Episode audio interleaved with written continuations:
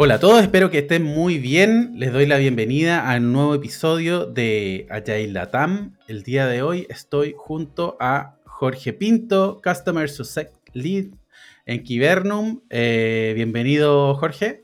Hola, muchas gracias por la invitación, Nerian. Eh, un gusto estar acá con ustedes en este tan importante podcast. Muchas gracias a ti por aceptarla, Jorge. Eh, Jorge, antes de empezar con preguntas y todo, como a, propósito del tema, eh, me gustaría que nos compartieras eh, un poquito de ti, temas, temas, más personales, quizás como quién, quién es Jorge Pinto. Buenísimo. es una interesante pregunta. Todavía estoy en, descubrimiento de, de mi yo. Sí, mira, yo tengo 32 años, recién cumplidos ahora en mayo. así que Em, estoy muy contento porque esta última etapa eh, post pandemia ha sido una etapa de paternidad para mí. Tengo una hija de dos años que precisamente estuve de cumpleaños hace muy poquito también. Estamos ahí cerquita de, cumpleaños y, mm, y, bueno, soy amante de la música. Eh, eh, me encanta hacer música también, no solamente escuchar música, soy muy melómano. Eh, me, me, gusta mucho la, la cultura oriental. me considero un fanático de la animación japonesa, el anime, el manga. Eh, y los videojuegos también. Hoy por hoy estoy ahí, como dicen los españoles, flipando con el nuevo Zelda, tratando de avanzar. está bueno, está bueno el Zelda. Yo eh, me desconecté hace 10 minutos para venir acá, estaba jugando. Mira, ¿viste? yo... sí, ahí de repente me quedo pegado un rato y, después dentro del tiempo que tengo, porque igual es un poquito limitado últimamente. Y, y, bueno, aparte de eso, me gusta mucho hacer deporte, jugar a la pelota. Eh, estoy en, ese camino futbolístico de, seguir con mis amigos, con sus, partidos de barrio. Y eh, amante de la experiencia del cliente principalmente, Tian. Ya eso ha sido una de las cosas que mm, he ido conectando de a poco los puntos para atrás, ya un poco más desde el punto de vista profesional. Eh, siempre he trabajado ligado a, ese ámbito, ¿no? Eh, tuve una carrera bastante larga, que yo siempre digo que es como mi primera escuela, fue, fue como mi tercera escuela, mi educación eh, básica, media, superior y, después vino Apple, que para mí fueron 10 años de trabajar ahí con ellos. Entonces fue una, una segunda universidad, perdón, muy, muy interesante, donde, donde por sobre todo está el foco en el cliente, ¿no? Eh, tuve ahí un paso por, por eh, una empresa de la industria de la educación, y bien digo industria de, la educación, y por otro lado, eh, ahora estoy trabajando en Kibernum. En Kibernum trabajo como, entré como líder de proyecto en un equipo donde nos enfocamos en el contexto de la agilidad, y actualmente estoy como Customer Success, ¿cierto? Preocupado, ¿cierto? Y haciéndome responsable de que todos nuestros clientes tengan una experiencia de uso de producto óptima, evitar las situaciones de fricción que se generan normalmente y también de incorporar eh, dentro de este otro sombrero que tengo yo de, liderar proyectos, metodologías que permitan hacer que las cosas funcionen, que las cosas pasen, que los clientes estén contentos con los productos que nosotros estamos eh, entregándoles. Muchas gracias por compartir ahí para conocerte un poquito más, Jorge. Em, y de hecho, justo a propósito de lo que mencionas de esta experiencia cliente, este foco que estás teniendo, ¿cuál es tu conexión con el tema? Que ahora lo voy a mencionar. Hoy vamos a estar hablando de Shape Up y hablamos en realidad de cómo trabajar de manera ágil con Shape Up, que es una forma de trabajar. Eh, bueno, y dentro de lo que vamos a estar desarrollando el día de hoy, eh, vamos a estar hablando de eso con Jorge. También les recuerdo que eh, todas las referencias, los libros, los van a encontrar en spiritlatam.com. Ahí van a encontrar las referencias en, la web. Eh, y fuera de eso, porque todo lo que salga, todo lo que salga, todo lo que nos traiga como información, lo que nos pueda compartir Jorge. Jorge, ¿cómo te conectas con el tema del día de hoy? Mira, principalmente porque eh, como Customer Success hay un desafío bastante importante que tiene que ver con em, cómo hacemos que el cliente eh, se sienta contento con, y, podamos cumplir la promesa inicial, ¿cierto?, de, un servicio. Eh, entonces, todo partió porque teníamos un cliente que em, no estaba inmerso en las metodologías ágiles, pero quería mm. estarlo, ¿ya? Entonces, en esa búsqueda como de poder y, esto pasa mucho ¿no? dentro, dentro de la agilidad, que hay que tratar de evitar como ese, y lo veo desde mi perspectiva, ser demasiado avasallador eh, porque genera un choque cultural en ocasiones que, que no permite avanzar con algunas prácticas. Mm. Entonces, eh, investigando encontramos como punto de referencia eh, ShapeUp, que nos pareció bastante interesante porque en ese minuto teníamos recursos limitados para poder saber en qué iniciativa invertir. ¿ya? yo vengo igual del mundo del UX. Entonces, em, eh, un Product Discovery, eh, tal como bien lo vimos en la, buenísima charla, ¿cierto?, del equipo de Spirit ahí de Product Discovery, eh, permite, entre otras muchas cosas, también tomar una buena decisión con respecto a estar construyendo la solución correcta para la audiencia correcta. Mm. y a veces en los contextos de desarrollo no tenemos esa chance de tener ese tiempo necesario para hacer un, un Product Discovery, en el mejor de los casos se debería hacer.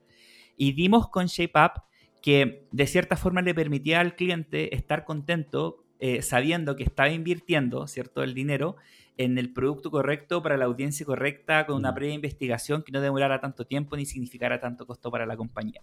Entonces ahí eh, dos deditos para arriba. El primero porque estaba contento porque metodológicamente habíamos encontrado algo con lo cual trabajar sin, ser tan eh, pragmáticos con querer adoptar cierta metodología, pero por otro lado también nos estábamos aperturando a poder acompañarlos en eh, tomar una muy buena decisión o una buena decisión de cara a dónde íbamos a estar invirtiendo, como yo siempre digo, los 10 mil pesos que andamos trayendo en el bolsillo.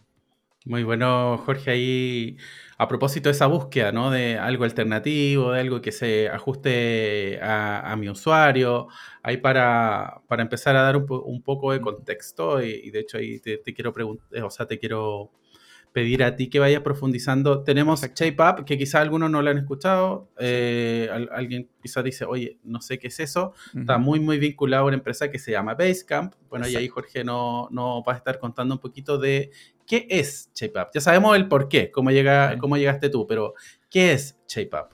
Perfecto. ShapeUp en sí es una metodología, es un framework de los muchos que hay en el contexto de la agilidad o de la no agilidad. ¿ya? Em, y principalmente, bueno, la palabra shape up es una palabra compuesta, ya no, no, no, es difícil darle un significado mm. como, como literal, ya, eh, que tiene que ver con dar forma y mejorar, ya, eh, son esas dos palabras los que, las que la componen. Y dar forma porque mm, permite que nosotros entendamos y le podamos dar forma a ciertos proyectos, iniciativas o ideas de, la, de los clientes, especialmente quizás desde el área de negocio, en donde no está muy definido eh, muy definida la idea. Ahí tenemos mm. muchas, por ejemplo, áreas de negocio empresas que trabajan con las historias de usuario, ¿no? Pero si tú vas a una empresa A y después vas a una empresa y te dar cuenta que la definición de historia de usuario puede variar mucho porque depende mucho de la capacidad de la persona que está escribiendo la historia de usuario en cuanto a la comprensión de cómo se hace, eh, la calidad también que le podamos entregar a los desarrolladores. Entonces, mm. Shape viene a hacer referencia a eso, a, la forma, ¿ya? Y App es porque buscan mejorar los procesos, como qué hacemos, por ejemplo, para que esto realmente le entregue una mejora concreta a lo que estamos construyendo. Y, eso eh, precisamente contrasta súper bien con la promesa de la agilidad, de estar trabajando todo el tiempo en lo más importante y dar nuestro mayor esfuerzo sobre ello. Entonces, em, cuando, cuando tú lo, lo, lo, escuchas y lo ves de esa manera, ShapeUp se escucha súper atractivo, que fue la primera impresión que tuvimos nosotros. Para todos quienes quieran profundizar mucho más en este, sobre este libro, eh, y digo libro porque afortunadamente es un libro que está gratuito. Basecamp, que es la empresa que tú, que tú mencionabas, y es una empresa que se dedica al desarrollo de software, ya hace ya muchos años. Em, y, hay un, eh, un, personaje de un, un, desarrollador, bueno, en realidad ha hecho de todo dentro de Basecamp esta persona, que es Ryan Singer, que es imposible que se te olvide el nombre porque es como un nombre de, artista. Está, muy caché ahí. claro. Entonces Ryan Singer lo que hizo fue em, hacer que comprimir toda esta metodología. Entonces la gente de Chipap le dijo, oye Ryan, haz un libro de esto, como lo explicas tan bien que tienes que escribirlo. Así que lo escribió, lo disponibilizó, al igual como han hecho muchas compañías que han compartido abiertamente su framework, no sé, como mm. Amazon y muchos otros. Eh, eh, ShapeUp también lo hizo. Em, también Spotify, tenemos el modelo Spotify, ¿cierto? De, que está, ha sido muy, muy mencionado el último tiempo. Eh, y, el objetivo de esta metodología es que los equipos de desarrollo tengan mayor autonomía, que los equipos de desarrollo también logren ser capaces de tomar decisiones de forma libre, full responsibility como, como se menciona, y por sobre todo que seamos capaces de dar forma a una idea o con un equipo que va madurando esa forma, valga la redundancia, de dar forma, y también sea puesta encima de la mesa ante un equipo directivo, C-level o tomadores de decisiones de una empresa, donde eh, a partir de una idea mucho más definida, seamos capaces de decir dónde vamos a invertir. Entonces, eso viene a entregarle ShapeUp como metodología a las organizaciones. Muy, muy interesante esto que mencionas de, esa autonomía, de esa responsabilidad. También mucho de lo que te escucho de lo emergente, a propósito de lo que mencionabas, que quizás cuando yo mira, estoy más atrás de la idea de la historia de usuario y todo, y quiero, quiero empezar a, crear algo, pero incluso eh, si tenemos, o sea, en la cabeza de alguien, ¿no? alguien sí tiene las ganas de crear. Eh, estamos hablando de algo que quizás está fuera de Scrum, de Kanban, de XP, de otros métodos, marcos, métodos de trabajo. Eh, yo para contarte, la primera vez que escuché ShapeUp, escuché hace unos 2, 3 años, creo algo así, cuando vi un creo que fue un newsletter de Fintual, donde se hablaba de que estaban trabajando con JPAP. Y bueno, con Jorge nos encontramos en un curso eh, hace, no sé, hace un par de meses. Eh, y empezamos a conversar algo y salió el tema de JPAP y Jorge mencionó y dijo, oye, ¿sabes qué? Nosotros lo estamos ocupando hace un tiempo y, no ha funcionado bien. Bueno, igual si no hubiese funcionado bien también podríamos estar conversando. ¿no? podría, podría, ser una historia de aprendizaje también, pero, Exacto ahí, existió esa conexión. Entonces ahí con, tenemos esa idea de que es ShapeUp. Claro. Sí, y de hecho te iba a decir que precisamente ya que mencionáis Fintual, em, cuando, cuando nos pasó esto como equipo de que teníamos que buscar una metodología para poder atender mejor a nuestro cliente, incluso acompañarlo, llevarlo bien de la mano, como en torno a subirnos al carro de la metodología, también llegamos a un video de hace dos años atrás donde está la Isidora Vizcaya, que en ese tiempo era la líder de desarrollo, em, explicando así, pero con pera y manzana, y se los recomiendo. Si quieren ir a, detenerse un poco más en, en qué ShapeUp o cómo lo aplicó inicialmente Fintual, es un muy buen video de, de, eh, esa entrevista y está en YouTube. Eh, y fíjate que hace una semana atrás nos juntamos con ella, con mi equipo. ¿En serio? Mira. Sí fuimos a conversar con la Isidora. Eh, bueno, hoy a un 7 súper profesional, muy seca en lo que hace. estaba. Eh, costó un poquito ahí la coordinación porque está viviendo en Portugal, dijo en unas islas de Portugal. Ah, estaba trabajando en remoto, em, pero muy amable. Yo la contacté por LinkedIn, le conté la historia, le dije, oye, ¿sabéis qué? Venimos ya trabajando con Shepa hace un rato imagino que ustedes de ese año deben haber aprendido mucho, así que nos gustaría tomar un atajo un poco y contarte lo que estamos haciendo y desde tu expertise, desde lo que obviamente pueda contar dentro de las políticas de privacidad que tiene toda compañía.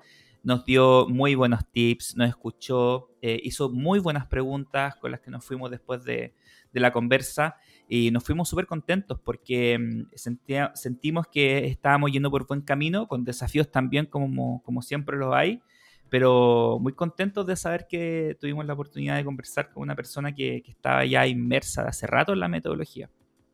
Muy bueno lo que compartes acerca de, bueno, la conexión. Eh, vamos, vamos a intentar dejar colgado el video de Isidora, porque de hecho yo también lo estoy viendo como eh, antes de cada podcast, independiente de, de quién sea el invitado, yo, por lo menos quien venga acá, trata de venir un poquito preparado, con contexto también. Que interesante que, y que bueno, que la hayan podido eh, contactar. Y me, me, gusta algo que mencionas, esto de que ellas habían empezado a trabajar de una manera y las maneras uno también las va adaptando, ¿no? Después que uno ya la conoce, que ya ya pasó por, por tu cuerpo, uno dice, ¿sabes qué? Mira, a lo mejor yo puedo ir a ajustar esto, puedo ir ajustando, esto no me ayuda tanto, así que voy a, voy a empezar a mover. Creo que siempre también un buen consejo también es, o por lo menos a mí me parece, que sí hacerlo como dicen los autores una vez, para entender bien cómo, a qué se referían a qué se referían con, eh, con, los conceptos, que vamos a hablar en unos minutos, porque hay ciertas etapas. Eh, y después también ver qué puedo adaptar yo a la organización y al equipo. Sobre, sobre eso te iba a comentar que para, para nosotros fue igual un desafío súper grande. Eh, de hecho, hay otro video de ShapeUp donde hablan de lo importante que es tener a equipos con muy alto nivel de seniority en aplicar esta metodología, ¿ya? Eh, de hecho, el chico dice mm, que si alguno lo logra aplicar con un equipo junior, que él que le escriban porque nos va a invitar a todo un almuerzo. Y nosotros nos metimos en ese desafío. Éramos un equipo relativamente junior, eh, pero teníamos la actitud y las ganas por, por delante y, el corazón puesto en que, en que pudiéramos aprender, ya no hacerlo bien, sino que pudiéramos aprender de eso. Y fíjate que mm, eh, costó, sí, costó, porque si tú, si tú te vayas a la, a la oferta de, de trabajo que, que, ofrece, por ejemplo, eh, Basecamp para los desarrolladores, te das cuenta que los, los tipos son personas muy senior, así, como, como se dice en el mundo gaming, nivel dios de, de, de desarrollador. Entonces, claramente, y aparte de otra cosa importante, que Basecamp también, o sea, ShapeUp también nació y nace como una metodología que está enfocada en, obviamente, en, va la redundancia, el enfoque en el producto, pero en el trabajo remoto, ¿ya? Entonces, em, hoy día estamos como en una transición, ¿no? Donde la gente quiere volver a juntarse un poquito, pero mucha de ella quiere seguir trabajando remota, pero Basecamp particularmente eh, impulsó ShapeUp como una metodología de trabajo remoto para el desarrollo eh, y eso hace también que permita impulsar mayor niveles mayores niveles de autonomía. Hay gente que, que, hoy día todavía está en el proceso de transición incluso de aprender a trabajar remoto, también yo me declaro una de esas personas. Entonces necesitáis un nivel de madurez de equipo importante. Y ahí donde tú bien mencionáis, eh, toca aprender para todos los lados, tanto para el equipo de desarrollo como para el cliente, a ver cómo adaptamos la metodología para nuestra realidad también, ¿no? Qué, importante lo que mencionas de, la autonomía y el trabajo remoto, porque eh, a mí me pasó en las primeras veces, que de hecho yo trabajé remoto antes de la pandemia, ya venía trabajando hace un tiempo, pero claro, esto de armarse, tu, armarse su rutina, por ejemplo, yo hace años entendí que tenía que ducharme en la mañana para empezar mi día y tenía que, yo era medio una, una algo mental de organizar mis tiempos, porque nos puede pasar de todo, nos puede pasar desde que flojemos, o sea, o no, no, no hagamos tantas cosas, hasta que nos pasemos también, y no nos paremos ni a la hora de almuerzo trabajando, que creo que la pandemia también, además tener un sentido de urgencia y todo eso, podía provocar, eh, podía provocar ciertas cosas, ¿no? y, en algo que, que, como dices tú, nos estamos adaptando hasta el día de hoy. Jorge, ¿y cómo funciona Primero hagamos un pequeño resumen a grandes rasgos de cómo funciona ShapeUp y después vamos, vamos metiéndonos en, las etapas, en ir haciendo el doble clic. ¿Cómo funciona a grandes rasgos ShapeUp? Genial. Mira, ShapeUp funciona con tres grandes etapas, ¿ya? Y llamémosle cuatro distintos procesos. Ya, esas tres grandes etapas nosotros las conocemos como shaping, bedding o bedding table y building, ya que es ya cuando vamos a construir el software.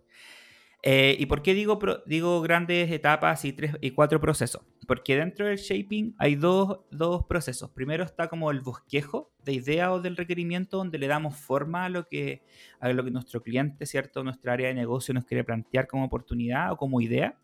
Y luego se hace una definición de shaping o creación de pitch, ya que yo, yo creo que la mejor forma de definir al final, como la, la forma en que decanta o sale un proceso de shaping es la creación de un pitch. ¿Ya? Eh, ¿Y qué es un pitch? Es un documento. Es un documento que, define la problemática, ¿cierto? Define, por ejemplo, el impacto que nosotros queremos buscar, ¿ya? Eh, que yo lo encuentro súper bueno porque, ah, de hecho, el, día, el día viernes, ahí te puedo contar un poco, estuvimos trabajando con gente que no tiene nada que ver con el rubro de la informática o de, la industria TI, y este concepto de, describir bien el problema, ¿cierto? De describirlo posteriormente, un ejercicio súper de, de utilidad para ellos. Eh, escribes el pitch, ¿cierto? Con estas variables de problema, impacto, también tienes por ahí la posible solución, ya cómo se debería ver. Podéis dibujar a mano alzada con el equipo con el que estáis conversando. Los rabbit holes, que eh, son como estos agujeros de conejo, como que, es decir, eh, ¿qué podría pasar donde podríamos caer en un pozo sin fin de investigación? No sé, Oye, los, peligros, los riesgos. Exacto empecemos a utilizar una nueva librería, ¿cierto? que tiene miles de elementos que no conocemos. O, por ejemplo, y finalmente, cuáles serían los no-goes, ya qué cosas, si pasan o si aparecen, no nos van a permitir avanzar. Entonces, ahí terminamos con la escritura de pitch. Ahí, eh, entonces, para, para resumir esta primera etapa, entonces en esta primera etapa, que es de shaping, si te entendí bien, eh, lo que hacemos es empezar a darle forma a, la idea e incluso la empezamos a escribir. ¿No? Empezamos a bosquejar, le empezamos, bueno, como estábamos en la etapa de dar, forma, porque luego con eso va a pasar lo siguiente, que es lo que nos va a contar ahora. Exacto. Ahí solo agregarte que en esta primera etapa normalmente están involucrados, obviamente, equipos de desarrollo, eh, algún devs, ¿cierto? Eh, inicialmente es bueno que haya UX para poder hacer preguntas que permitan hacer una buena investigación, un research. Eh, y el cliente, obviamente.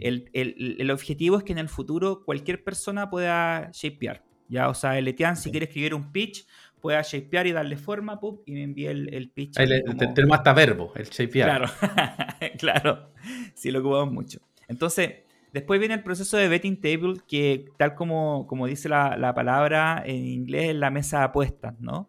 Cuando, cuando tú ya tienes levantado varios pitch, ¿ya? Em, sobre distintas oportunidades, necesidades de la organización, eh, estos pitch son presentados en la mesa. Entonces, la idea es que como también estos pitch vienen con un apetito, que es un término que se ocupa mucho en ShapeUp, y aquí lo voy a explicar, tiene que ver con cuánto estamos dispuestos a gastar en esta iniciativa, ¿ya?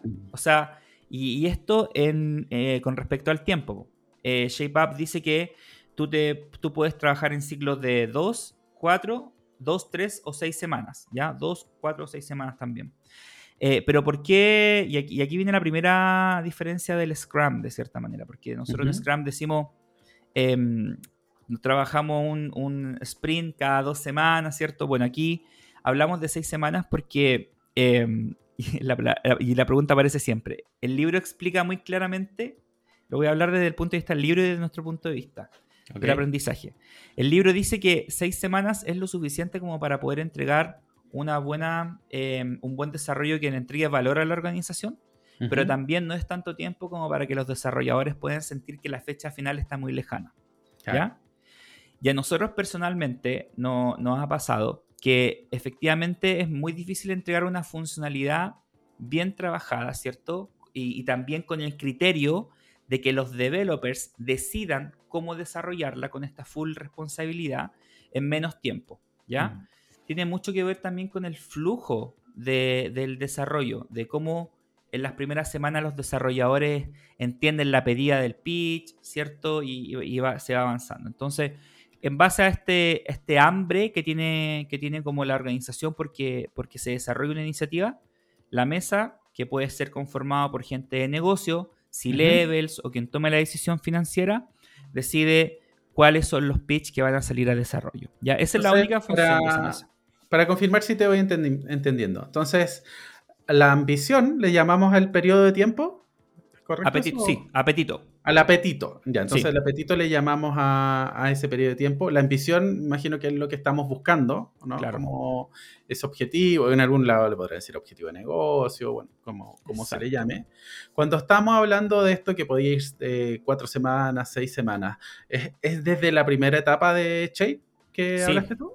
Ah, sí, entonces vamos a hablar de todo hasta building, ¿no? Hasta que lo construimos y lo entregamos.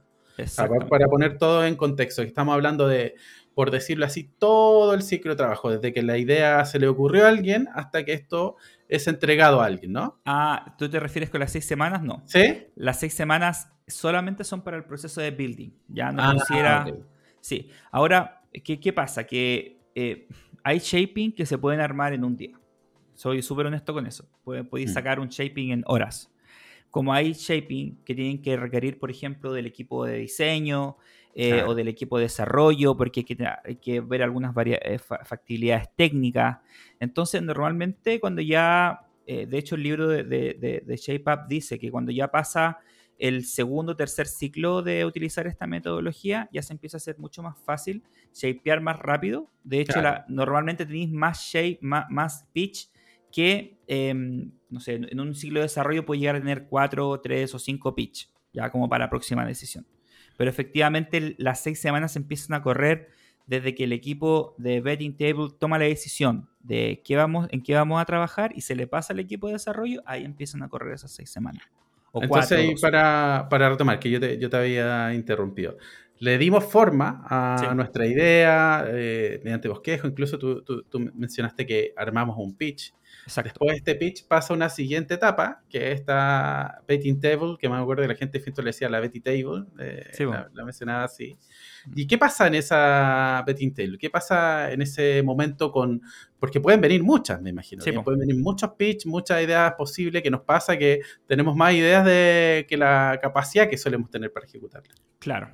O sea, ahí pasan varias cosas que inicialmente eh, Basecamp nace como una, metodología o framework que permite tomar esta decisión en base a los recursos que tenemos nosotros disponibles, ¿ya? Entonces, imaginemos que tenemos 10 en el bolsillo y, eso es lo que nos podemos gastar. Entonces, eh, no podemos gastarlo en una iniciativa que realmente no tenemos claridad real de que impacte al negocio, ¿ya? Mm. Entonces, esta creación del pitch permite tener el doble clic de, lo que la persona quiere hacer de la idea. ¿Ya?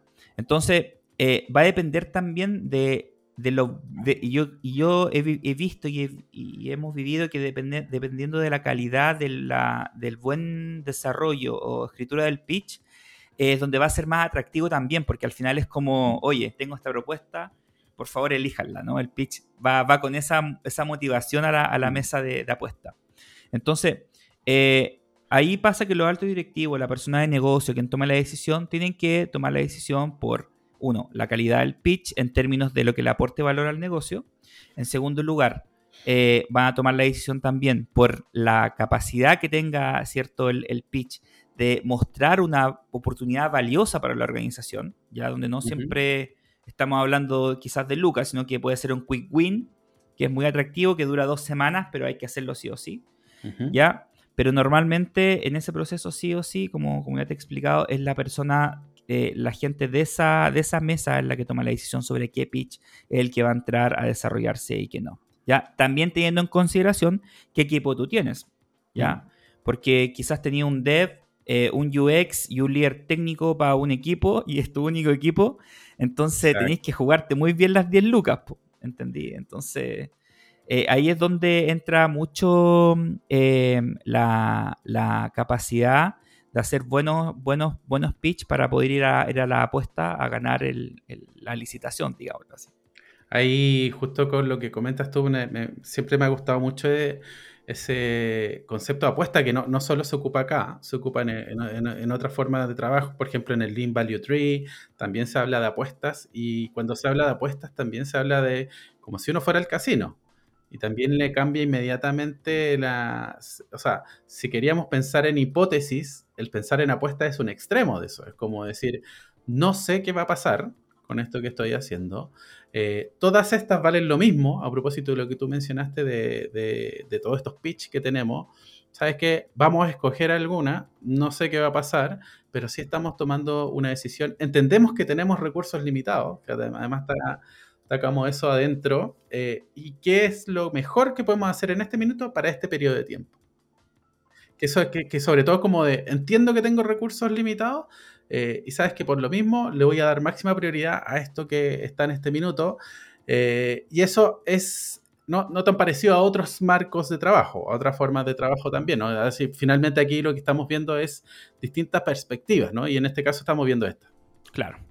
Claro, y ahí, tú te das cuenta que también la decisión es tomada en base a los niveles de riesgos también del proyecto, ¿ya? Hay algunos pitch que tienen muchos right holes o tienen muchos no-goes, que significa que el proyecto tiene un alto nivel de riesgo y debe ser que y quizás debamos tener un equipo lo suficientemente maduro y ahí ya la decisión ni siquiera pasa por un tema de, de las lucas, sino que mi capital humano, ¿cierto? Quizás lo someto a un riesgo importante con, tomar este proyecto o tengo que considerar que va a ser un proceso de aprendizaje para el equipo, ¿cachai? Pero claro, pasan esas cosas en la betting table y ahí después ya partimos, pasamos a la etapa ya directamente de desarrollo cuando tomamos la decisión. Algo importante, Diane, que es que, y esto es algo que también chocó culturalmente un poco con la forma en que veníamos trabajando con nuestro cliente, eh, por, el, por el proceso de adaptación, ¿no? Que ShapeUp dice que, o sea, o, declara no tener backlog, ¿ya? Mm. Porque dice que si tú tienes a tu equipo em, preocupado por las tareas que vienen después de lo que, de lo que él ya está haciendo, lo sacas de foco. Por el nivel de autonomía que tiene que tener el equipo, el nivel de toma de decisión, ¿cierto? De resiliencia de cara al proyecto, em, lo sacas de foco de cierta manera. Entonces, eh, que va un poco como implícito con la promesa de la agilidad, ¿no? Cuando hay un, un sprint donde no, llegamos con algo, lo terminamos pasando al otro sprint y así, y así, y al final terminamos con un sprint lleno de cosas. El carrión, le dicen ahí. Claro, el carrión, exactamente. Entonces, eh, ya, y esto te lo digo porque es más académico. Si leí el libro, el mm. libro te va a decir no backlog. Bueno, la verdad de las cosas es que nosotros, y también la Isidora nos contaba ese día, que no necesariamente es así. Pues tú, el, el pitch no es que lo deseches, tú lo guardáis. Claro y, luego vuelve a pasar a la betting table porque puede que ahí sí sea mucho más valioso que los que se levantaron en esa, en esa pasado recientemente. Hay, hay un backlog, pero de pitches. Pero bueno, sí, podría ser. Sí, pitch, historia de usuario, elemento del backlog, eh, working items, claro, que son como distintas maneras de aproximarse a una idea, ¿no? Exacto, pero la idea es que no sean visibles para el equipo de desarrollo y que al final solo le genera una falsa sensación de ansiedad el hecho de, de creer creer saber lo que viene a continuación, porque al final eh, en esta promesa también de adaptarnos, quizás, eh, y, lo, vimos cuando nosotros nos conocimos, ¿no? Que pueden aparecer estas eh, fixed date o fechas fijas de repente o pedido urgente que te modifican todo el backlog y te sacan del carril en el que iban los desarrolladores. Así es, así es, muy interesante. Hay, hay, hay un concepto que creo que, porque si bien te, dije que hiciéramos un overview, creo que ya nos empezamos a meter ya directo en, empezar a hablar de, cómo trabajar. Hay, creo que hay algo del que no hemos mencionado que eh, hablamos de los rabbit holes, ¿cierto? Que son, que, son estos, estos peligros, estos riesgos. También hablamos de el apetito, ¿cierto? De, esta, de, este apetito. Hablamos de la ambición, ¿cierto? Eh, y creo que hay un concepto que no hemos hablado de esta primera etapa de shaping. Déjame ver los límites, creo que no hemos hablado que existe el límite, ¿cierto? Sí, puede ser los no-goes también. Eso, eso se me había ido. No lo habíamos mencionado. Sí, mira, en, rigor, y aquí también abro, la, conversa para que cuando, quieran me puedan contactar, porque yo creo que lo más difícil que, nos pasó a nosotros, y, y leí mucho que pasaba, era como, oye, pero ¿qué es un buen pitch? ¿Cachai? ¿Cómo se construye un buen pitch? A ver, y uno, no quiere ver un pitch bien hecho y es súper difícil porque dame la solución, dame la solución. O muéstrame cómo se ve un pitch correcto o lo estoy haciendo bien yo, estamos, estamos escribiendo un buen pitch. Y ahí también quiero abrir la puerta para que eh, las personas que están escuchando esto se contacten contigo, Tiano, conmigo y podamos... Vamos a dejar tus redes sociales acá, así que vamos a dejar tus datos para, para que te puedan buscar podamos agendar un espacio y, les cuento cómo, cómo, hemos ido madurando nosotros los pitch, ¿ya? Pero en rigor, tal como tú decís, primero tenemos el problema, que es la definición de qué, nos, está doliendo, el impacto, qué solucionamos, eh, cuál sería la posible solución, después tenemos el apetito, ¿cierto? Eh, o al revés, el apetito y la posible solución, los rabbit holes y finalmente los no-goes. Los no-goes son aquellas cosas que si no las tenemos o si no están, no podemos avanzar o nos van a hacer frenarnos. Por ejemplo, no tenemos ambiente de desarrollo. ya, eso es un no-go. Ya, eh, podríamos avanzar con eso. Exacto. O, incluso, por ejemplo, em, a mí me gusta mucho Chispa porque es humano desde la perspectiva. Por ejemplo, entonces te dice eh, que son cosas que a veces no lee uno mucho en los frameworks, pero dice: si tienes un trabajador que tiene que tomarse un descanso, también puede ser un no-go. No podemos partir hasta que esa persona que va a cumplir una labor eh, súper importante dentro del equipo de desarrollo, pensando en que tenemos un equipo ya y no, no, un equipo ilimitado, no va a estar, tenemos que tenerlo en consideración. ¿ya? Así que los no-goes no siempre están relacionados con tecnología, también pueden estar relacionados con personas, con disponibilidades, eh, con áreas con las que no podemos conversar, por ejemplo, mm. eh, con silos empresariales donde de repente va a costar un poco más. Si, si no, si no nos pasa la información, el equipo X no va a poder mm. avanzar para el desarrollo de esto. Pero eh, ah. eh, de eso se constituyen los no-go. Ahí lo, puedo interpretar como una factibilidad técnica humana de si no, no podríamos. No, te vamos a poder entregar finalmente. Claro, sí. Exactamente. De hecho, nosotros lo que hicimos como para poder entender mucho mejor esto, eh, lo de los pitch, a cada una de las cositas, y digo cosita, a cada uno de los puntos del pitch le pusimos abajo una pequeña descripción para entender. Entonces, por ejemplo, para los no-goes tenemos cualquier cosa específicamente excluida del concepto, funcionalidad o casos de uso eh, que intencionalmente no estamos cubriendo para satisfacer el apetito o hacer que el problema sea manejable. Entonces, a la descripción que nosotros le tenemos a, los no-gos. Y ahí como recomendación, eh, también eh, nosotros estamos ocupando Notion para poder tener los pitch y funciona espectacular, porque sabemos que pitch está en qué estado, la gente puede participar. Al principio partimos haciendo los pitch con la misma herramienta de Basecamp, eh, pero nos dimos cuenta que por acá teníamos algunas opciones adicionales y se las recomiendo si en el futuro quieren escribir pitch. Sí, ahí también para, traerlo a Notion, que es una herramienta para gestionar conocimiento, para gestionar nuestro trabajo, altamente customizable. De creo, creo que es una de las cosas para mí más poderosas que tiene Notion. Eh, que podemos tener desde un tablero creado por nosotros hasta un checklist para viaje, para múltiples cosas. Yo también lo estoy ocupando hace, hace creo que unos 3, 4 meses. Eh, y sí, sí tiene, eh, es bien power. A mí creo que el único pero que tengo con Notion eh, es que no lo puedo ocupar offline. Que otra vez me decían eso como, oye, ¿qué, ¿qué, pasa si estoy de viaje? Y no, no, no, quedamos sin la información, pero es muy, muy poderoso. Así que también lo, puedo, le pueden dar una mirada por ahí. Y qué bueno que ustedes hayan encontrado también esa forma de solucionarlo. Jorge, ya volviendo, porque estábamos, hablamos de la idea, ¿no? Hablamos de, cómo generamos esta idea. También empezamos a hablar de, bueno, nos devolvemos con unos conceptos en particular y ya estamos en la betting table. Ya de alguna manera tenemos todos los pitches. ¿Cómo funciona? ¿Cómo funciona esa betting table? ¿Quién conforma esa, esa betting table? Perfecto. Eh, eso va a depender mucho de la organización en la que, en la que se esté, ¿ya? Y el objetivo, eh, por ejemplo, si es una eh, organización en la cual eh, se están trabajando proyectos internos, lo más probable es que esa betting table esté conformada por personas de la organización que tomen decisiones en cuanto al presupuesto, ¿no? Y cómo invertir ese presupuesto.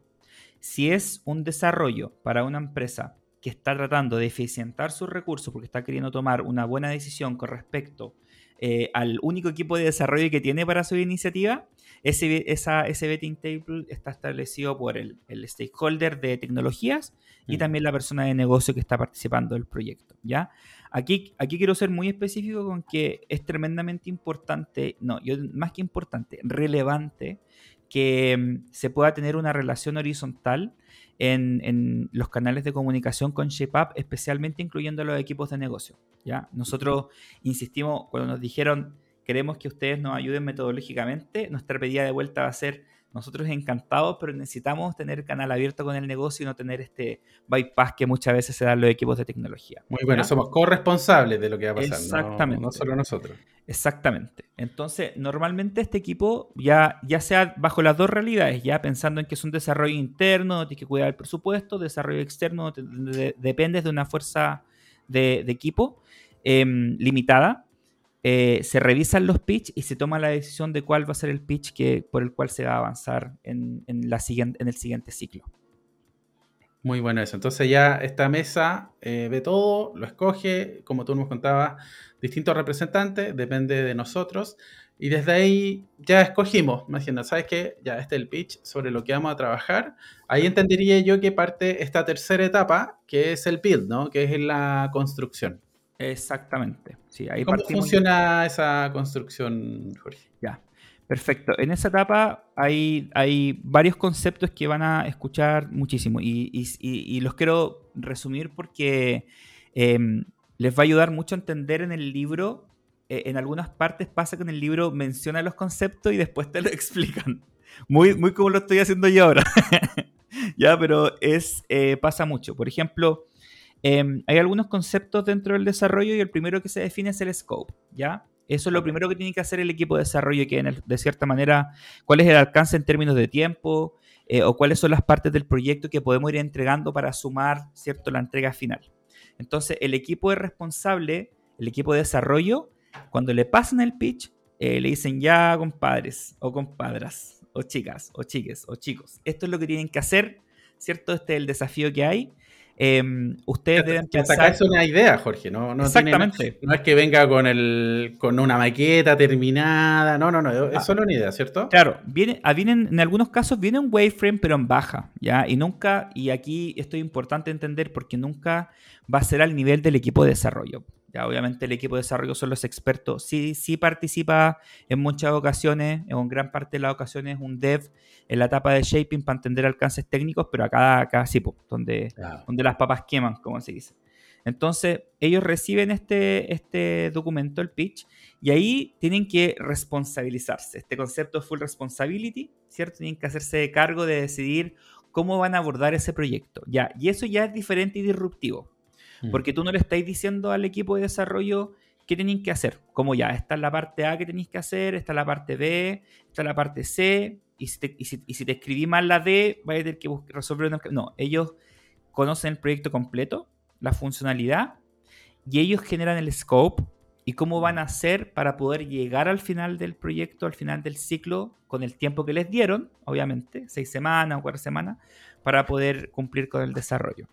Y acá, eh, Diana, aparece una palabra que también es, eh, muy importante, que es em, como el circuit breaker. ¿ya? El circuit breaker es como decir la fecha límite que nosotros nos dieron. Entonces nosotros tenemos un circuit breaker de, de no sé, de, de 3, 4 o 6 semanas y ese es el tiempo que nosotros debemos llegar sí o sí. Eh, de ahí voy a explicar una etapa adicional, o quizás lo comento al tiro, que se llama cooldown, que viene después del proceso de desarrollo. Ahí lo, ahí lo podemos comentar después. Donde quizás nos podamos extender, eh, si es que, pero no debería pasar ya. Eh, ShapeUp te dice a ti, no ocupes ese espacio para, para seguir desarrollando.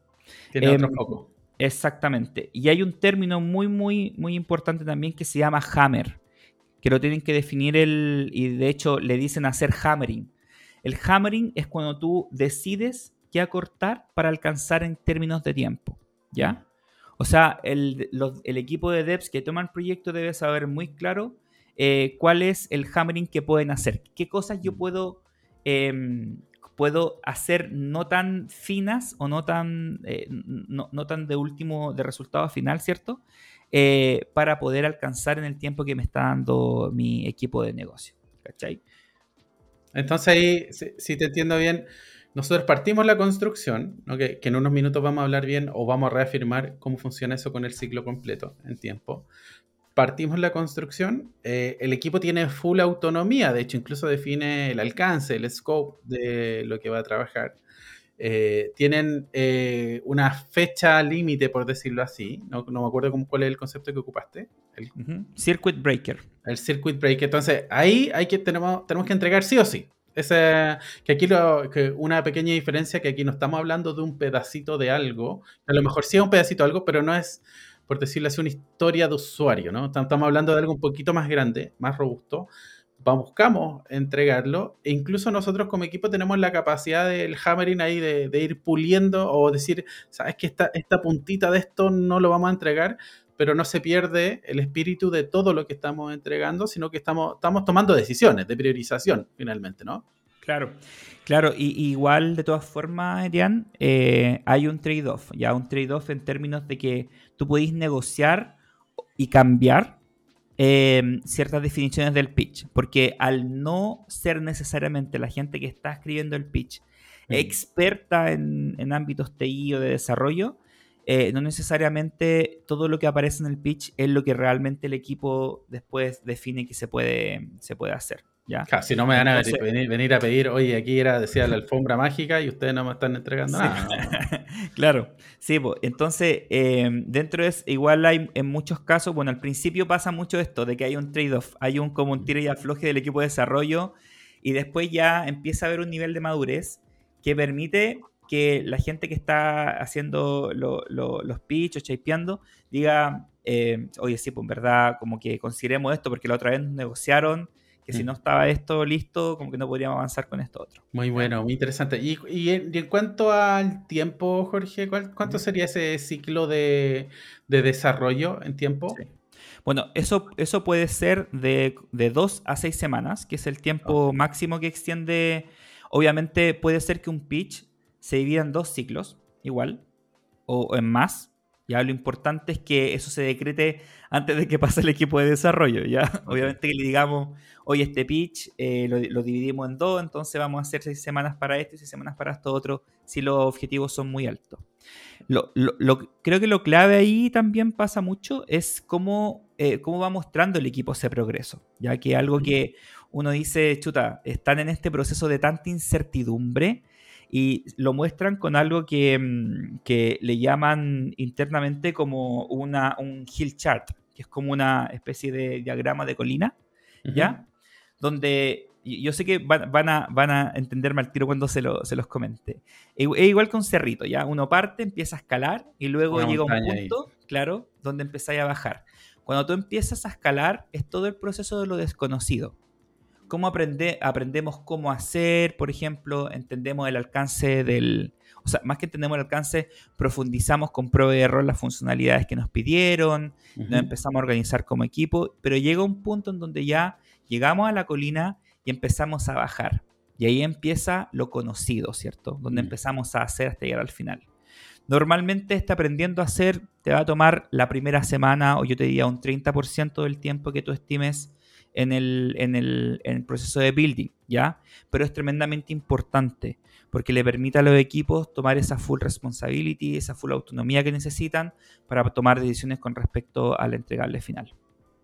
Muy bueno eso, de hecho me, me, hizo recordar el cono de la incertidumbre, que habla de que al principio de una idea tenemos mucha incertidumbre y poco a poco la vamos reduciendo hasta que cada vez tenemos más claro lo que estamos haciendo. Sí. Sí, de hecho, ahí te iba a contar que esto me hizo mucho sentido porque también en el mundo del UX hay lo que se llama el doble diamante del diseño, que ahí yo tengo un muy buen conocido eh, ex profe Eduardo Aguayo, que tiene unos muy buenos artículos sobre esto, em, que lo, invito a que puedan ir a leer su... Eh, es uno de los que expone, creo, de, manera más sencilla y más clara el doble diamante. Em, y, tiene mucho que ver con esto también, ¿no? Cómo empezamos en un proceso de divergencia primero y después empezamos a converger hacia el resultado del, desarrollo del producto como tal. Muy bueno eso, divergencia cuando empezamos a abrir y convergencia cuando empezamos a cerrar cierta, cierta idea. Eh, estamos el día de hoy conversando junto a Jorge Pinto eh, acerca de Shape Up. Es decir, cómo podemos empezar a trabajar eh, con ShapeUp. Hemos hablado ya con Jorge desde los orígenes de cómo ellos encontraron esta manera de trabajar. Eh, y en particular ya estamos hablando de cuando estamos en esta construcción. Y solo quisiera hacer una distinción. Hablamos de dos a seis semanas en este periodo de construcción. Y antes, la betting table y antes el proceso de shaping. ¿Cuánto tiempo podría tomar? Mira, normalmente en equipos que no son maduros, pensando en partir eh, inicialmente con un, con un, con un escritura de un pitch eh, no debería durar más allá de una semana. Ya los equipos que ya están maduros podrían hacer un pitch en cuestión de horas.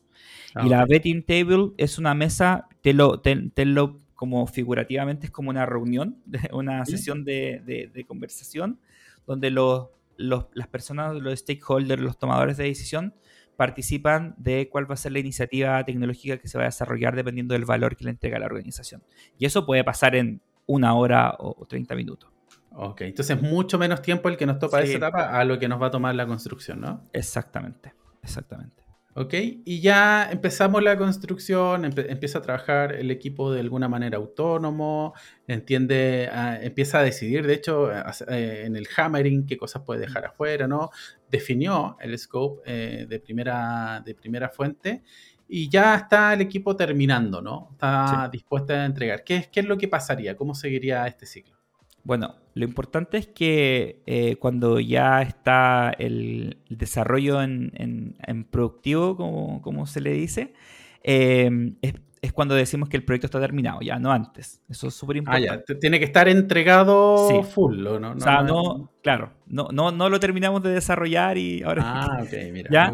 Entonces, eso también habla de una fecha de que los desarrolladores deben calcular los tiempos necesarios como para que eso pase. ¿Ya? Mm. Em, y luego de eso, Etienne, pasa algo que es bastante interesante que se llama cooldown, que es como la, bajada fría, ¿ya? El cooldown es un tiempo que se dedica al equipo de desarrollo eh, a hacer varias cosas, entre ellas resolver algunos glitches, ¿ya? Ah, Pero me, quedó algo, un pequeño error, un pequeño bug, ¿cómo lo pulimos, no? Exacto, eh, o bug. Entonces, pero ahí aquí hay algo importante, que el libro igual identifica los bugs como medio, alto o bajo. Ya, si el bug es alto, obviamente no podía esperar hasta el final del ciclo para resolverlo porque tu cliente va a probar algo que, que no funciona bien en rigor o que no cumple la expectativa. Ya, a eso también hay que tener cuidado. Pero si el glitch es bajo, Ahí lo que tú puedes hacer es dejarlo para el cooldown o si te diste cuenta en el proceso de pruebas también lo puedes tirar para allá. Eh, hay equipos que tienen una mayor robustez en términos de, squad o equipo donde hay asignados equipos para hacer esto. Ya, por ejemplo, eh, Isidora ahí en, en Fintual menciona que está su equipo que, que, está constantemente desarrollando y shapeando. Y por otro lado, tienen tres squads distintos que están encargándose de eh, bugs que pueden durar, eh, que puedan durar en resolverse horas o días, ¿cierto? O que sean de refactoring.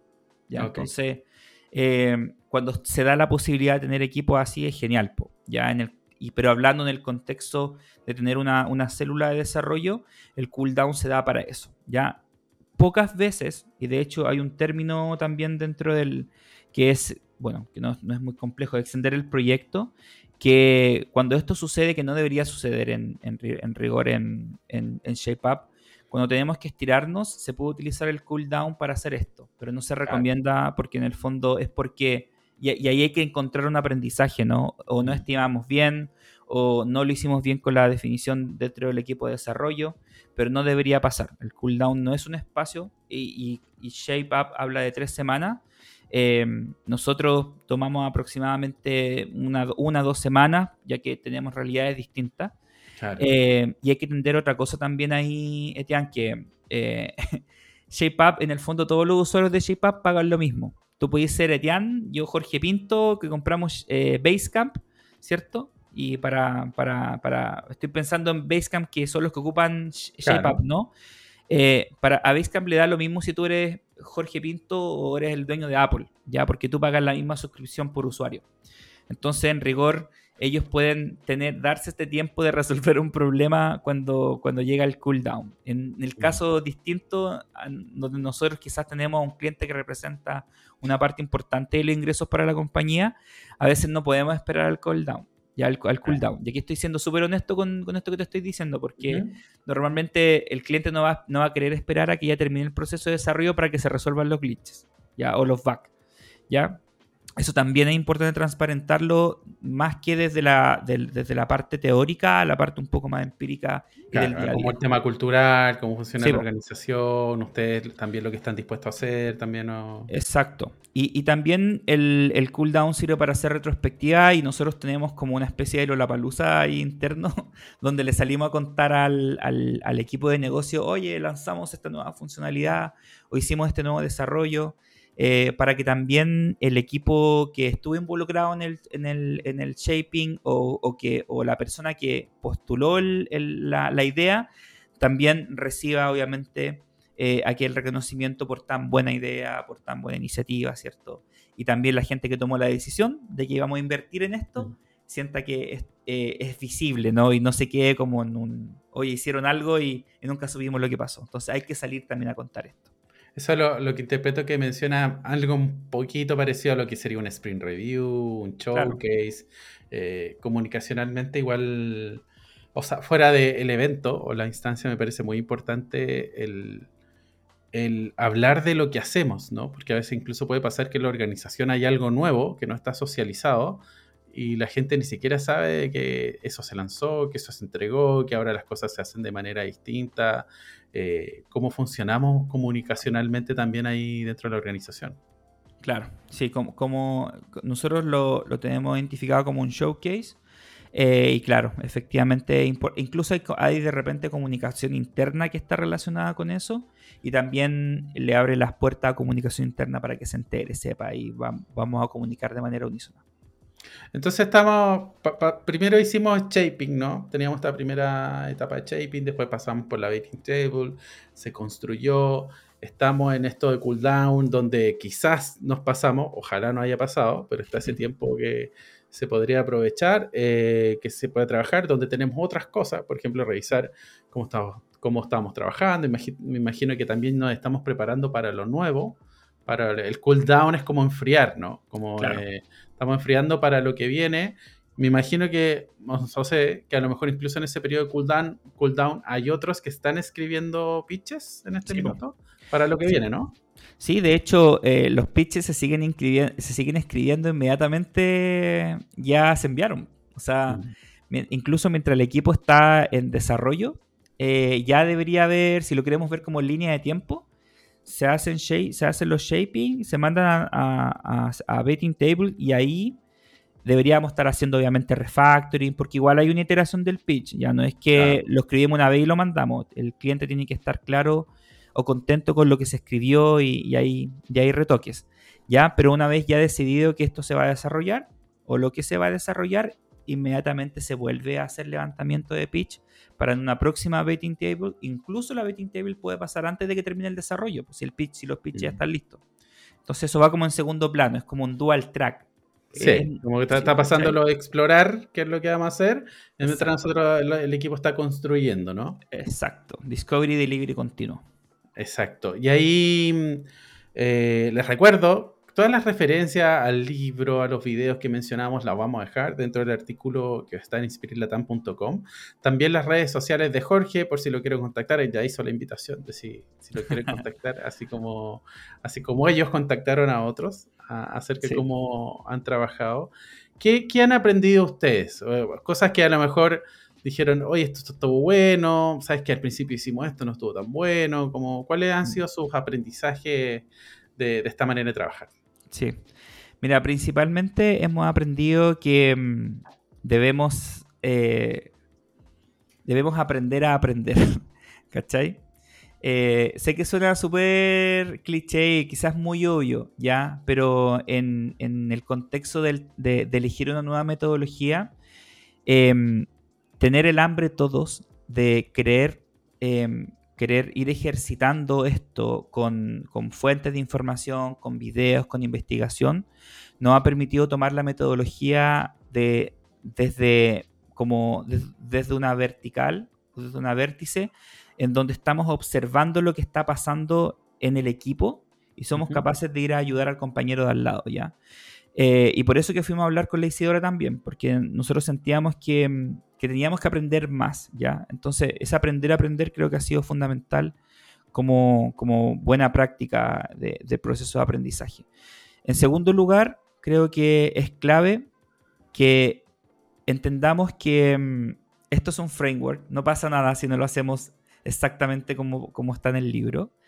Eh, y eso nos ha permitido también restarle un poco ansiedad, ansiedad al, cumplimiento del framework y ser tan, cierto, eh, catedrático con este y, ir, como tomando la sensibilidad del cliente. Ya nos pasó en una, en una, que estábamos muy, oye, hagamos así porque es, el cooldown es de tanto tiempo. Y nos pasó, por ejemplo, que nuestro cliente nos decía, que, el proyecto, e, e, ellos le llamaban sprint, ya, como que no quisimos chocar primero con eso. Nosotros le llamábamos ciclo y ellos le llamaban sprint, de un, era de un mes. Entonces, nosotros sacábamos desarrollos de, de, cuatro semanas, ¿ya? O de tres semanas. Eso era el tiempo, eso era nuestro, nuestro apetito. Y, y, decíamos, oye, pero el cliente nos está dando un mes, debería hablar de dos semanas, de cuatro semanas o de seis semanas, ¿cachai?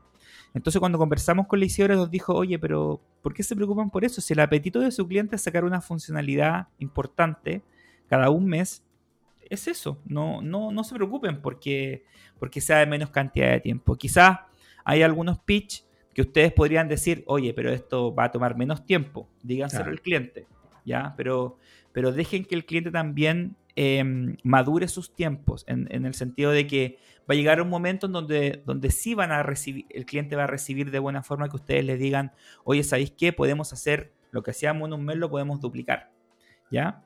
Eh, y, otro aprendizaje que también hemos sacado, Tian, que, que es clave también, que tiene que ver con, eh, con cómo em, empoderas o cómo es importante tener conversaciones donde el equipo no solamente sepa que, tiene que estar empoderado, sino de que tenga las herramientas para estar empoderado. ¿ya? Mm. Eso es súper clave.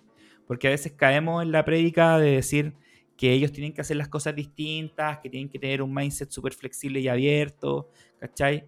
eh, pero no necesariamente eh, tienen las herramientas para que eso pase. Y como nosotros partimos trabajando esto con un equipo junior, nos tocó, eh, hicimos como, no sé, sesiones de comunicación efectiva, así como cómo hacer un pedido, porque de repente nos pedíamos cosas entre nosotros y eran mails como, oye, pero me pediste A, yo te entregué A, pero no, pues la había pedido A prima y me entregaste Z, ¿cachai? Mm. Entonces, eso también fue un aprendizaje importante para nosotros y tuvimos que hacer un acompañamiento súper metodológico para poder ir subiéndonos al carro.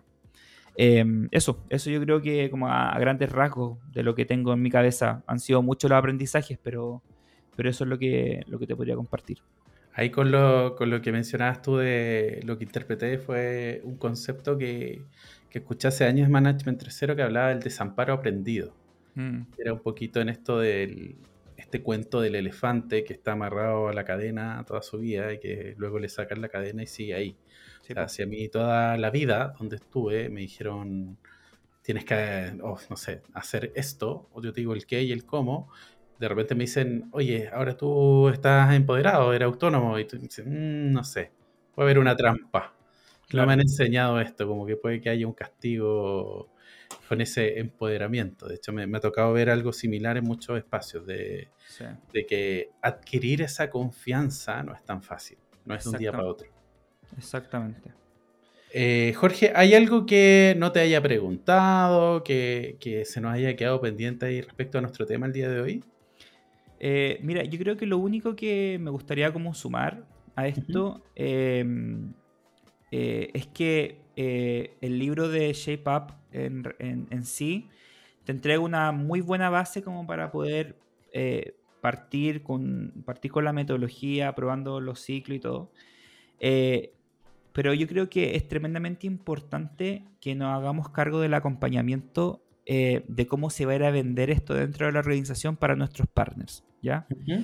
Eso, más que preguntarlo, te lo quería mencionar porque mm, quizás como aprendizaje también, como yendo a la pregunta que me hiciste anteriormente, nosotros nos dimos cuenta eh, de que esta es una historia, hay un storytelling de acá de por medio, como para poder hacer cambios dentro de las organizaciones tienen, tienen que haber propuestas que sean valiosas.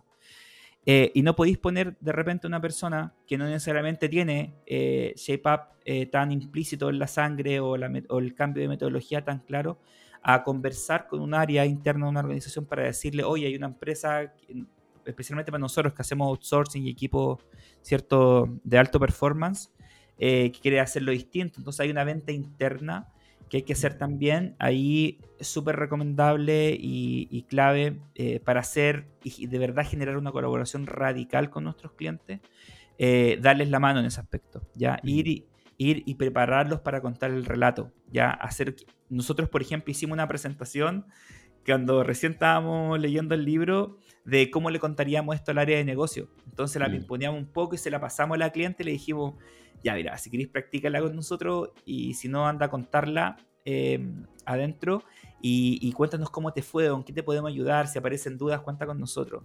Entonces, creo que todo cambio metodológico y la incorporación de una nueva, de una nueva estrategia metodológica eh, requiere de ese, de ese también acompañamiento para con, para con los clientes, ¿no? Pues especialmente cuando son tus equipos los que están ahí. Muy, muy interesante eso de, cómo entregarle las herramientas también desde ahí. Algo que me venía, me venía a la mente mientras me contabas era que a propósito del outcome y del output, del resultado trascendente o solo el output y el, outcome de... ¿qué, ¿qué, nos interesa más como negocio? No sé, en entregar algo, en que algo se construya, ¿no? En que algo salga, que lo consuma mi cliente pero qué tan importante es si eso se hace con Scrum, con ShapeUp, con Kanban, con lo que sea, eh, framework de, que, esté, se esté trabajando, porque creo que a veces eh, podríamos llegar a ese espacio de, no, pero esto tiene que ser con Scrum. No, pero es que esto tiene que ser con Kanban y me olvido de que lo más trascendente es la entrega, es satisfacer a mi cliente, es que mi usuario tenga lo que solicitó, ¿no? Eh, y que a veces hay ciertos espacios donde te preguntan el cómo y la gente se mete también en el cómo. Eh, y si no es el cómo que yo pienso, porque me dijeron que era Scrum, eh, y ustedes están trabajando con otra cosa, no, pero si tienen que trabajar con Scrum. ¿Pero por qué? Si al final lo que importa es lo que yo te entrego. Exacto. Mira, es súper interesante tu pregunta. y, yo, siempre la respondo así. Yo pienso que el mejor framework se llama colaboración. ¿Ya? No hay, para mí, eh, hay, muchas formas de llegar a un, resultado final.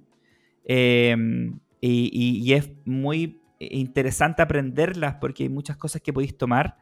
Eh, pero pienso que, eh, que, cuando tú realmente te, te preocupas genuinamente por el problema que tiene el cliente, eh, independiente del framework, vaya, vaya a ver cuáles son las posibles eh, herramientas que necesitáis de cada uno de, de los componentes, ¿ya? Eh, y, no necesariamente tiene que ser algo tan, tan definido por un marco metodológico que, que, siento que de repente nos hace caer en, conversaciones o discusiones innecesarias. De hecho, me pasó con un... Estaba contándole de esto de, de Shape a un cliente y me dijo, ya, pero a ver... Em, eh, ¿por, qué, esto es más rápido que, Scrum? O, cómo hace esto más rápido, cómo trabajo más rápido. Entonces le dije, pucha, no, es que a nosotros no nos interesa hacer más rápido, en verdad.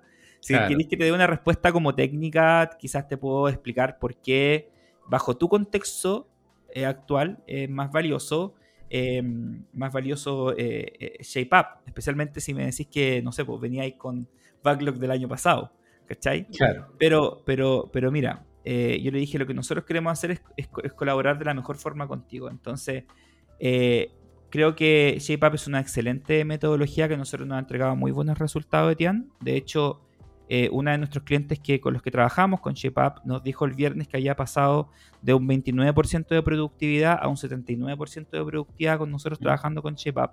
Esos son números súper duros, ¿ya? Eh, pero creo que independiente del framework tenemos que apuntar a que esto realmente le aporte valor a nuestros clientes y que realmente permita hacer que nuestros equipos colaboren mejor y trabajen mejor. ¿Cómo nos enamoramos del problema y no de la solución? Sí. Como, dicen por ahí. Eh, Jorge, eh, dónde podemos buscar referencia? Mencionamos el libro, mencionamos a Isidora, creo que... ¿dónde, ¿Dónde, más podemos encontrar algo de, de, de Mira, te voy a recomendar primero el, libro, sí o sí. Eh, el libro es gratuito, está en inglés, pero para los que no eh, eh, están muy familiarizados con el inglés, lo podéis pasar a, Google Translate y te traduce PDF y lo podéis descargar. Se puede, se puede. Se puede, se puede hacer. Ya hay un canal, bueno, está Isidora que hace un, discurso, o sea, hace una presentación muy buena sobre ShapeUp. Ahí si lo quieren ver en, en tiempo reducido, lo explica visualmente también muy bien. Hay un curso también en, YouTube de Shape Ah, lo vi el otro día. Ah, no, vi, el curso de Ryan y dije, uff, ah. está, facturando Ryan, dije. sí, Ryan tiene su curso en, en, ¿cómo se llama? En, inglés, pero bueno, ahí ya están los subtítulos de, YouTube, así que no, no hay tanto problema con eso. Pero también hay un curso muy bueno que está en español, que es de eh, Tech World, que es una persona que lo explica. Eh, ¿Y sabéis qué es lo bueno de ese curso? Es que te explica todo el proceso en dos minutos, cada video dura dos a tres minutos, ¿ya? Mm. Y es muy concreto con las explicaciones, de ahí hay mucho que sacar.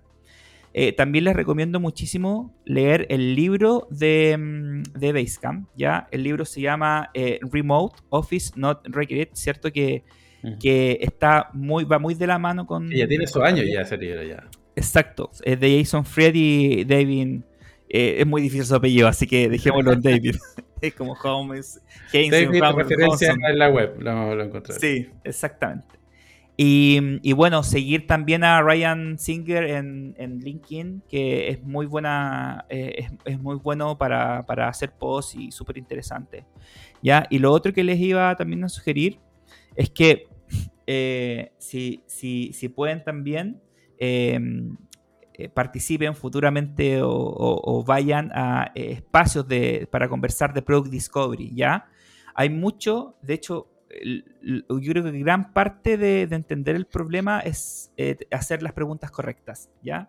Entonces, em, espacios como, que, como el que crearon ustedes, Diana, ahí en el, en el Agile Alliance este año, hablando de Product Discovery también, le dan material de Product Discovery. No, no, no, quiero aquí como seriarme como un autor porque hay una divergencia demasiado grande. Yo pienso que lo más importante es que primero se, informen y después tomen una decisión de, dónde quieren ir eh, para aprender acerca de esto, pero aprender también de Product Discovery les va a ayudar muchísimo a poder hacer buenas preguntas, preguntas reveladoras para así entender cuáles son las problemáticas de sus clientes.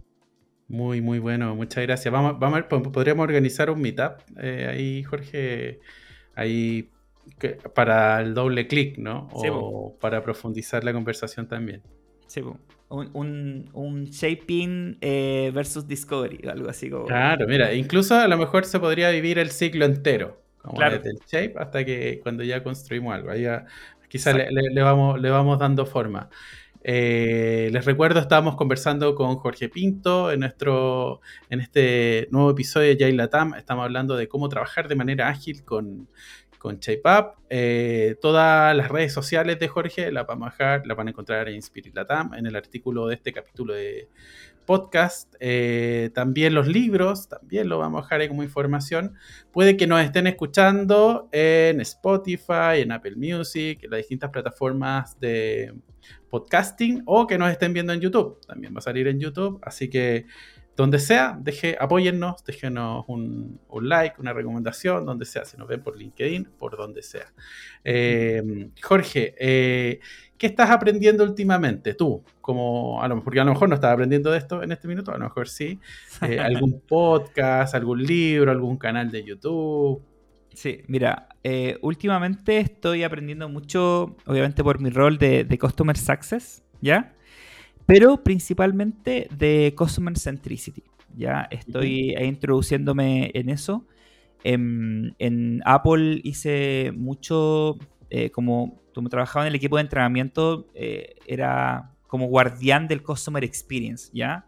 Entonces, cuando empecé a estudiar UX, entendí cómo, se, cómo empata la experiencia de usabilidad digital en un Customer Experience y cómo aparecen otros elementos también que están relacionados con esto, como el Customer Value, ¿cierto? Entonces, hoy día estoy rayando con eso. Estoy rayando con, el Customer Centricity, entendiendo de qué forma podemos hacer para que mm, no solamente eh, la organización, no solamente cierta parte de la organización eh, se enfoque en quiénes están generando el impacto y quiénes lo reciben, sino que también tengamos activadas todas las posibles palancas para que esas personas puedan hacer su trabajo de la mejor forma posible y quienes lo reciben, lo reciban bajo el estándar prometido. ¿Ya? Entonces, eso, y siguiendo eh, principalmente a, personas de, LinkedIn, ya que hay, personas que están hablando mucho de, de este tema, entre ellos Marcus Rench, ¿ya? Que Marcus se escribe con K, Rentsch, R-E-N-T-S-C-H, que es una persona que habla bastante de, de services a service, ¿cierto? De customer success. Y, hay, mucho valor no solamente en lo que postea, sino que también en lo que repostea, porque también tiene muy buenos influenciadores del ámbito del customer success. Así que por ahí me estoy moviendo últimamente, Etienne. Y bueno, ya aprendiendo, como te dije en un principio, cómo, como descifro este Legend of Zelda eh, Tears of the Kingdom. Hay un video de YouTube, yo me veo unos videos de YouTube, a ver cómo consigo esta espada. A ver cómo, ¿Dónde está este tesoro? Eh, y ahora ya tengo lleno mi feed de, Mira. de video, como el algoritmo se adapta a ti. Sí, eh, pero eso, así que contento por, por esos, dos, esos dos aprendizajes que me tienen bastante ocupado por ahora. Muchas, muchas gracias, Jorge. Estamos despidiendo este episodio. Les recuerdo, nos pueden encontrar en nuestras distintas redes sociales. Jorge, no sé si quisieras compartir algo para despedirnos. Em, mira, me gustaría eh, extender nuevamente la invitación. Yo me, gustaría ser majadero porque tal como nosotros recibimos esa ayuda en cierto momento y, pudimos hacer uso de esa inteligencia colectiva de Tian, también de haber aprendido de ti en la charla, eh, el curso de certificación que tuvimos hace poco, eh, y, de Isidora también hace muy poquito, también eh, extenderle la mano ya a, la gente y, decirles que estamos acá para, poder ayudarlos de la forma más colaborativa posible. creemos que este es un mantra, pero para mí es un mantra de vida, no solamente un mantra laboral de, digámoslo, para que los clientes nos compren más, sino que hagámoslo parte de nuestra vida y volvámoslo un hábito. Y para que sea un hábito tenemos que practicarlo. Así que como tenemos que practicarlo, mientras más personas nosotros podamos acompañar en el entendimiento de esta metodología o muchas otras cosas más, eh, más fácil va a ser para nosotros replicarlo en el día a día. Así que mm, eh, extendidas están las puertas, contáctenos si quieren y nosotros ahí los acompañamos en el camino de entender un poco y descifrar ShapeUp como metodología, pero principalmente en cómo colaborar de forma radical con las organizaciones, eh, apuntando a, desarrollos de, de, productos que sean solo, no solo para la audiencia correcta, sino que le peguen al problema correcto. Muchas gracias, me despido, nos vemos en un nuevo episodio de Agile Latam. Chao.